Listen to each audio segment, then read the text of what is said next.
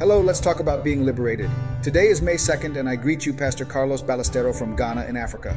As every day I pray to the Lord to put in us a pure heart and his presence never, never go away from us. In John 8, verse 32, Jesus said, And you will know the truth, and the truth will set you free. Today I want to recommend you to read and meditate in Mark chapter 5, verses 1 to 20. In this passage, we read the story of a man who was possessed by a demon, but Jesus freed him from that possession. This man had been suffering for a long time and no one could help him.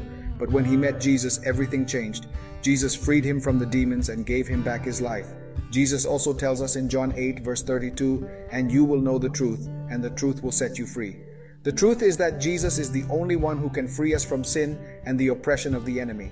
But we must also remember Matthew chapter 12 verse 45 where we are told that after the Lord frees us from the power of the demons, we must make some practical adjustments in our life because otherwise the evil demons will return. Ephesians chapter 4 verse 27 warns us that we should not give way to the devil.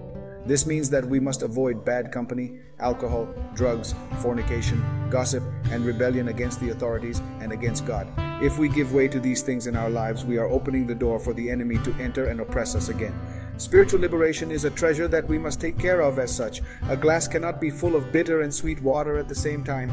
In the same way, we cannot allow sin and the oppression of the enemy to coexist with our spiritual liberation. We must take care of our freedom in Christ and stay away from anything that can take us back to the slavery of sin. In Romans 6, verse 18, we are told that having been freed from sin, he insists on being servants of justice. Spiritual liberation not only frees us from sin and the oppression of the enemy, but also gives us the opportunity to serve God in freedom and justice.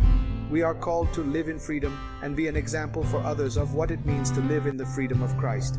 We do not allow the enemy to take control of our lives again.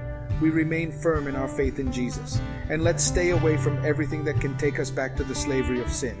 Today I bless your life. In the name of our Lord Jesus Christ. Amen and amen.